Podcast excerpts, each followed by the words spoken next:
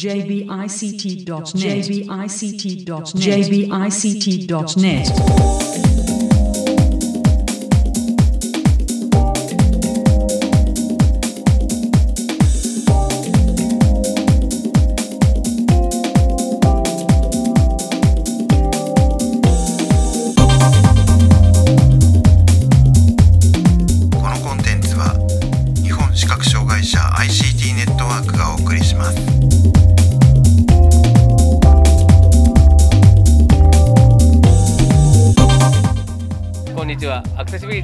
サイトアクセルと設立準備中の日本視覚障害者 ICT ネットワークの共同制作でサイトワールド2016の模様をお送りしているポッドキャストです中根ですはい、辻です。はいよろしくお願いしますよろしくお願いします。え今回は新潟大学の渡辺先生へのインタビューの模様をお送りしますえでは早速お聞きくださいえサイトワールド2016新潟大学さんのブースにお邪魔していますえ新潟大学の渡辺先生にお話を伺いますよろしくお願いしはい、ますどうもこんにちは。よろしくお願いしますよ。ろしくお願いします。はい、えー、とまず今回の、えー出展の概要を簡単にお話しいただけますか？はい、あのテーマはこれまでと同じではあるんですけれども、いろんな図を簡単にまあ短い時間でですね、えっ、と全部触れるものにしてやろう、食地化してやろうとそういうのがテーマになっています。ま従来から展示しているえっ、と触る地図の他に、えー触る星座、そして、えー今年新しいのが、え2つあるんですけども、1つがあの将棋の局面図を触れるようにしてやろうというものと。もう一つはこれもまた毛色が違うんですけれどもデカポワンっていうものこれなかなか耳なじみないものだと思うんですけれども、えーこれを用意しています。どちらからじ将棋の方からそうですね、将はい棋の方が話がか、将簡単そうではあります将が、棋はですね、これ発端はですね、あの某県立大学のえっと 先生がご要望されてたんですけれども、あの将棋の局面えっとこ図こちらまあ棋譜とかをまあこれまでそれを熱心にあのなんていうんですかね、えープレイされてる方っていうのは音声で聞くとか、あるいは展示ディスプレイの一行で聞くっていうことをされています。まあ一方であの見える人っていうのは。あ 9×9 のマスの中にどんなあ駒が並んでいるかということを二次元的に把握して、えー次の手を考えたりされているわけですよねでそういった二次元の触るものっていうのがすぐにできないかっていうご要望を受けてあの開発を始めましたもともとマスの中に、え1文字ないしは2文字の点字が入るということなのであの比較的コンピューターとは相性がいいんですね、はい。であの電子将棋をやってる方の中で寄付ファイルっていうのが標準だそうでこの辺り僕も なかなかあんまり詳しくはないんですけども、まあ、そのファイルテキスト形式なんですけどそのファイルを読み込めば最初はあの立体コピー用に作りまして、えーとその局面を立体コピーで出す。でその後やっぱり点図の方がご要望も多いだろうということで、えっと点図で出すという方法を作りました。で点図はあの2種類のファイル形式で出力されまして1つは皆さんおなじみのあの ADL の形式ですね、えーですので ADL のプログラムをお持ちでしたらあの ESA721 の方で印刷ができます。あともう一つあの我々の研究所でもう78年前に開発したあの画像を点図で出すっていう、えー、MAP2ESA っていうのもともとは食地図を出すために作ってたあのプログラムなんですけど、えーこちらでも点図で出すことができます。でこのアプリケーション自体はウェブ化していますのでそのウェブ画面に、えーアクセスしていただいてそしてお手持ちのあの GIF ファイルをアップロードしていただくと、まあ、瞬時にあの画像が出来上がりますので立体コピー機にかけるかあるいは、えー、と展示プリンターにかけることによってこの局面図のお画像が得ら色図が得られるというものになります。で GIF ファイルをアップロードすれば、えー、とその形式、えー、と画像形式もしくは ADL とかそうですね。の形式のものが実際触っていただくのがよろしいですねはい。こちらがあの立体コピーのものになります。一番上にファイル名で、まあ、真ん中にあの 9×9 のマスがあって、今ですとですね、えー右上の方ですかね、えーにコマが並んでいます。で、コマはこれはマスのなんていうかな広さが限られますので、点字一文字で表しているんですね。はい。で、この一文字の略語の略の仕方というものも、まあ、その先生のあのご考案されたものを、あの利用しています。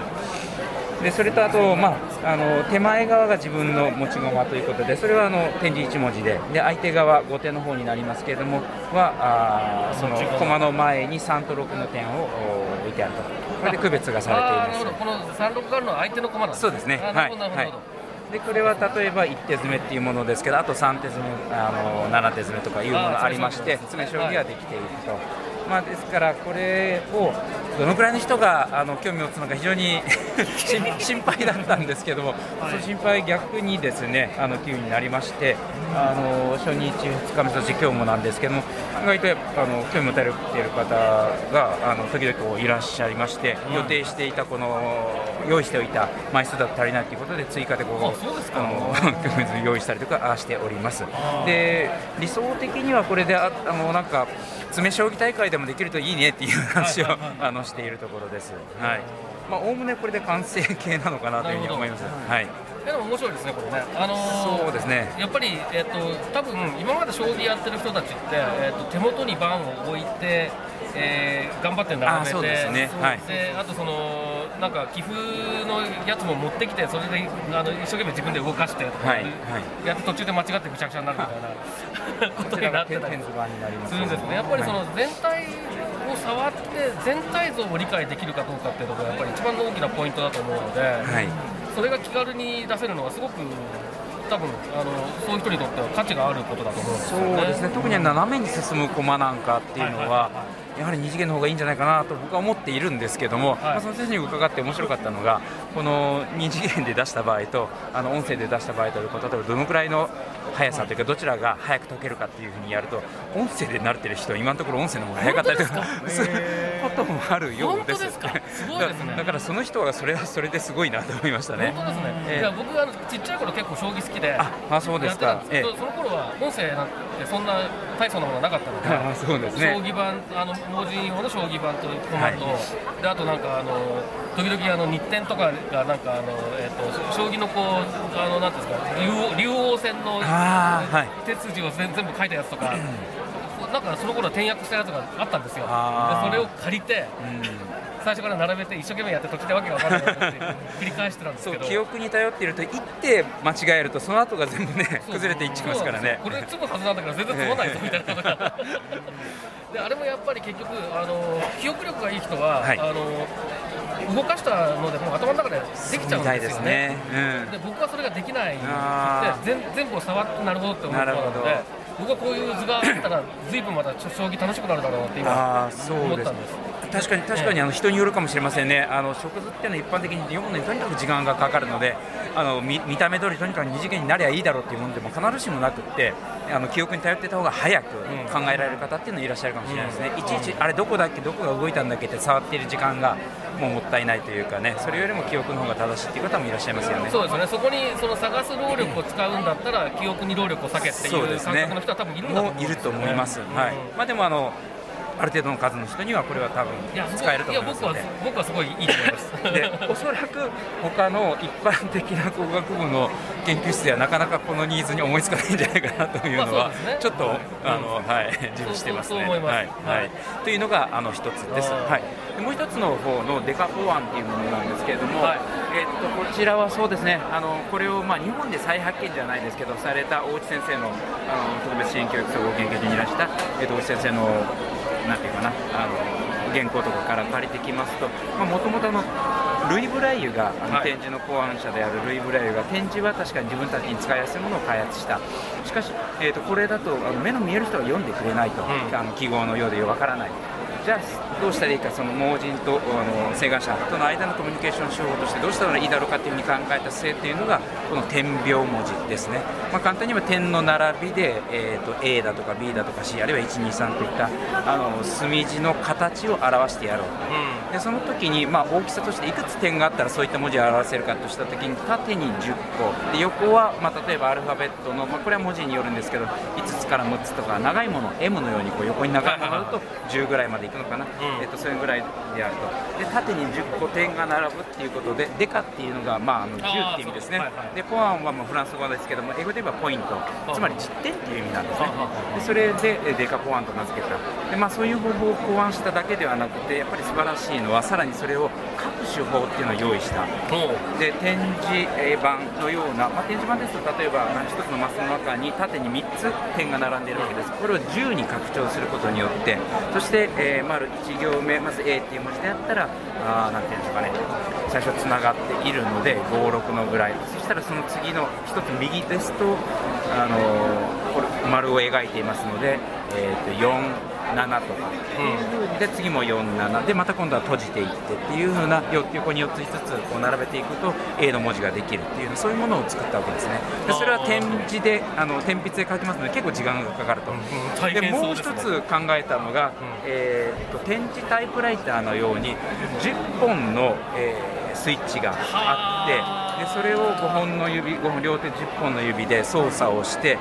一縦の1列を打ったら横にずれてまた次の1列を打つ。という機械を、えこれラフィグラフっていうもので今でもルイブライユ博物館とかあるいはアユイの美あの博物館ですもんですかね。あの飾られているんですけれども、えーそういう道具を作ったっていうところはすごいと思います。でさらにその道具を使って、えー実際にあの展示のその元々の発明者であるあのバルビエさん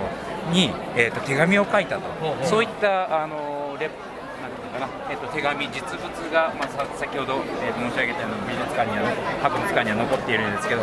で我々は何をしたかというとその点描文字をうーんとコンピューターで再現しようと。コンピューターと点字プリンターで再現してみようということをしました。でそのアプリケーションで、まあ、単純に、えーコンえーキーボードから ABC と打てばその A の点の並びっていうもの B の点の並びっていうものを点字プリンターで打ち出せるようにしました、でそれであのルイ・ブラヤがバレビエ宛てに書いた手紙これをあの再現してみたのがこちらの紙になります、おちょっとすみません。はい、ちょっとフランス語なので。ただ、まあ、文字一文字一文字の文字はおそらくすぐに読めるかと思いますなるほどこれえーとね、コマンダーっていう言葉、あのー軍人でしたので、コマンダーっていうことはですね、ずっと下の方の一番最初の行の一番右側かな、COMM っていうのがこの辺り容易に読み取れるかと思う。で、ここで切れちゃってるので、ごめんなさい、金属処理していないので、単語として切れますけれども、あ COMM そうですねはいはいはいはいはい。というものなんですよ。ああなるほど。まあでレ確かにこれだったら読めますね普通そうにねですね、うん。ですので、まあ、これ自体はできるだけあのデカポアンの方でやって、なんてい。うかな、使われてた文字の形ってい。うものを再現してい。るので、必ずしもこの読みやすさを追求した、我々が追求したわけではない。んですけれどもね。であと、ちょっと試みとしてですねこれ、英語でできるんだったら日本語でもでき当然できるだろうということで、はい。例えばあの日本でも、えっと明治時代にですね、えー昔の資料で毛聖書簡でしたかねというものがありまして毛の学生が書いた手紙っていう意味なんですけれども、えっとそういったものが筑波大学の付属の博物館に残っています。そこではあの針文字針を並べて文字の形を作ってそれを紙に押し当てることによって、えっと今触っていただいているのと同じような点描文字を作ってそれでイロハが書けるのでそれで見える人向けの手紙を書いたっていうのが残っているんですね。でその画像を見てあのいとかろとかはとかを あの重ね合わせてどういう点の並びにすればいいのかなっていうのを作りました。なので同じあのアプリケーションの中で、えーかかなで打っていただければこのような点描でひらがなを打つことができます。ひらがなあるいはカタカナ両方打つことができます。ですのでそれはもうちょっと昔どんなものだったっていうものを再現したいっていうのが発端だったんですけど、まあ、ここであの展示場で触っていただいている方の意見っていうかあのお話したやっぱり中途であの出面された方で展示まではなかなかあの読むのは大変だっていう方で文字の形を覚えてるっていう方ですとこういうあの点描文字点の並びで作った文字っていうのも、えー、と案外使えるんじゃないかっていうようなご意見なんかはいただいております。なるほど。はい。あ、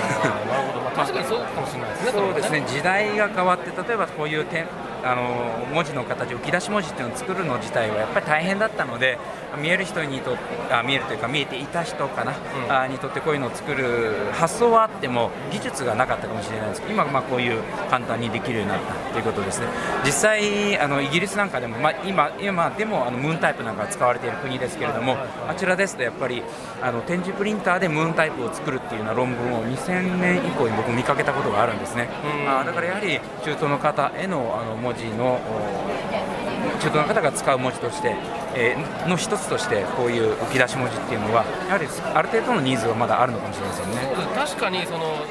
えっ、と中途じゃなくて、まあ、中途でもいいんですけど点字が使える人にとっては、はい。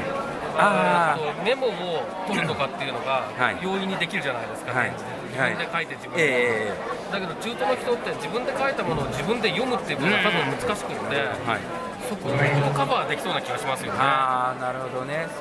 自分でまあ今だとコンピューター全盛なのでねなかなかあのー中東の方が展示まで覚えるっていうのがあの動機が なかなかないんですけども、まあ、ちょっとメモししたメモ程度であったらこういうてあの展示ではなくってあの天秤文字でもしこれがシールにできるんだったらあの自分のものに貼っておくっていうのもいいかもしれないですね。多分そのパソコンでメモを作ってそうですね。れを外に持ち出すときに、ええあの覚えるか IC レコーダーに録音するかっていう手段しかなかったのが、はい。まあ、スマホで何かするかとか、ええだけどそれが紙で持って歩ける一つの手段にはなりそうですよね、中東の人でもね。はいはい。まあ、どのぐらい、まあ、広めこれまで広めるかどうかちょっとわからないですけども、まあ、とりあえずこちらもですねアプリケーションをウェブであの公開してありますのでそちらで作ってみていただいてで出力されるあの点描のデータっていうのはやはりエーデル形式がありますのであのエーデルを使ってあのプリンターで印刷してもらえればと思います。はいでちなみにそのアプリケーションで対応している文字っていうのは、はいえー、と今のお話だとアルファベットと、えーひらがな、カタカナあと数字とかですね漢字までは作ってないんですよ。これやっぱり変そうですよ。点の数が多くなっちゃいますね、うんまたでもそのあたりひょっとしてニーズがあったらなんか考えるかも、まあ、教育漢字あたりとかからですねあの考えてもいいかもしれないですねまあでもメモっていう用途でいうと数字があればとりあえずね結構ああそうですカバーでねきますよね。はい読みそうですね読んで区別できるのそんな多くはないですのでね。僕は無理ですからね結構ね。はいはといったものがあの今年の2つ新しいものです。あと一番最初、まあ、従来からあるあの食地図を作るあのアプリなんですけどこちらもだいぶ改良が進みましてあの以前と違うのは例えば回転ができるということとあとですね見える地図を背景画像として入れられるっていう2点なんですね。回転ができたり、あとドラッグができたりすると何がいいか、あの当初は我々のシステムっていうのは、全物の方自身が作るっていうことだったんで、あくまでテキストベースでいこうと、なので住所を入れたらそこが真ん中に来るよっていうだけだったんですけど、まあ、見える人があの地図を作るのを支援してくれるとなると、見える人はやっぱりその出てきた画像をドラッグしたり、あるいはうん鉄道や国道をこう水平にした方が分かりやすいなっていうように回転とかしたいわけですね、そういった機能っていうのができるようになりました、であとあの見える人の支援という意味では、あの食図を説明するときにですね、えー、と道路の線だけだとこれどこの地図だかさっぱり分からないということで、あの見える地図っていうものを背景に印刷をして、でもそれはカラーで印刷しているので浮き上がらないんですね、邪魔に触ったときには邪魔にならない、でそれを見ることによってそこに墨字も書かれていますので、ここにどういうコンビニがありますよっていうことをあの横から説明できると、そういった機能を持つようになりました。でこのあのシステムを用いてですねあのいつまででも我々だけが作っているのでは広まらないのであの最近はワークショップっていうのを始めました。あの視覚障害者団体のところにあの我々自身赴いてでそこで、えー、と職員の方と一緒に地図を作ってみようと。でそういうことによってあの地図を作れる、まあ、職員の方にしてみれば医療者の方が目の前にいて私ここのが欲しいって言ったらすぐにその方々自身がすぐ作れると。我々に依頼しなくてもいい。そうするとさまざまなところ作れますよね。でそういうことをやっているうちにまたさらにあのシステムに対するニーズがあったらそれを改良していくということで、まあ、ちょっとずつまたあの新たな段階で動き出したかなというふうに思っています。まあ地図に関してはだからあのおっしゃってたようにその最初はまあ我々視覚障害者が作れればっていうのが多分大きいとは思うんですけれども、はい。だんだんやっぱりなんかコミュニケーション手段みたいなああなるほどね。なってますよね、うん地図自体が。そうです地ね図を介して、えー話をする、地図を介して情報を交換するっていうそうですね。ええ。そうするとやっぱり共用できる、はい。えー性眼者と視覚障害者と同時に使えるものっていうものってええ。いうのはやっぱり、あの需要が結構あるんじゃないかなって気がしますね。そうですね、うん。はい、あのぜひカラーレーザープリンターをお使いする お勧めします、はい、そうするとあの背景画像、その見える人用の部分っていうのはグレーではなくてカラーなので、あの浮き上がらないように作れますので、ははい。いはい、えー、っとそんなところですか？あもう一つありましたかね。あのははいい、ごめんなさい、えっと去年も展示してたんですけども、あの 3D プリンターを使って、あはいはい。あの日本の、えー 3D 模型を、えー、と県別で作ってあります、一つのサイズを、これも県の大きさによるんですけど、まあ、東京のように小さいものですと5センチかける1センチぐらいとか、はい。新潟のように大きなところだとこれが十何センチぐらいの長さになったりとか っていうものなんですけども、まあ、山の高さが分かるっていうのと、まあ、手頃な大きさっていうことで、まあ、非常に好評いただいて 皆さん楽しい楽しいと言ってあの触っていただいております。であのいくらぐらいで作れますかねっていうようなプリンター自体は安いんですけれども、まあ、あとはカートリッジ代とそれを作る、まあ、人件費じゃないですけどね、はいえーぐらいなんです。よで大変あのご評ご好評いただいているので本当でしたらねこういうのをあの各盲学校とかあるいは個人でも欲しいところだけだったらこう注文して手に入るみたいないう風になるといいのになと思うんですけど どうしたらいいでしょうね 3D プリンターがもうちょっとあのなんていうんですかね気軽に使える状況っていうのが出てくると、うんね。データをダウンロードして自分でっていうのができるとねなんですよね。いいんですけどねあの印刷するためのアプリケーションがあのあんまりアクセシビリティが良くなくて全然ボタン読み上げないとかっていうこともありますのであともう一つはどうしてもハードウェアハードウェアっていうか機械ではないんですけどもどうしてもこのハードを扱ってくるとですねあの印刷に技量がいったりするんですね、はい。うまく印刷するのに。その辺はちょっとあの見えた方があのうまくできることはどうしてもあるので、あの見えない方がダデータさえ国土地理院から落とせばすぐできるやっていうものじゃないのはちょっと残念なところなんですよね。でね。。うん。そこまでいけばいいんですけどもね、はい。そうするとご自身で、あのご希望のところをね自分で自分の好きな大きさで好きな高さで作れるようになるんですけどもね、そこまでいくといいなとは思っていますけども、ですね。まあ、あできればまあ公共的なところにはこういうのをなんか作ってお譲りしたいなと思います。うん。はい、はい、そんなところです。そうですね。はい、ありがとうございます。はい、えーここまで新潟大学の渡辺先生にお話を伺いました。どうもありがとうございました。はい、ありがとうございました。はい、えーここまで新潟大学の渡辺先生へのインタビューの模様をお送りしましたけれども辻さんいかがでしたか？はい、あの僕、将棋のことは正直よくはわからないんですけれども、やはりああやってこう立体的に駒の並びが確認できると、そのえっと人によってはその情報をまあ面として捉えてこうなんていうのかな次の一手が考えられるのかななんて思いながらあの見せていただきました。あのーもうちょっとそそれに関連すしたところで言うと,、えー、とああいうようなそのうん盤面の確認をすることが難しいから将棋から遠のいてしまっている人っていうのがいるんじゃないかなと思っていて。そうですね。えーっと別のインタビューの感想のところでも似たようなことを話したような気もするんですけれどもつまりそのああいう確認手段がない前提で考えるからやりたくないと思っちゃうんだけどああいう確認手段があるっていう前提で考えるとぜひやってみようって思う人がもしかしたら出てくるかもしれないうん。わけでそういう意味でそのなんだろうないろんな手段があるっていうことがまず重要でそしてそれをいろんな人が選択できる状態になってるってことが重要ででその上でやりたいことやりたくないこと好きなこと嫌いなことっていうのを判断していけるっていうようなあのことができるとまあ生活がより豊かになるんだろうなとはいいうようなことを思いました。はいはい。まああとあれですね。えっと点図じゃないや。点線文字あの件ですけど、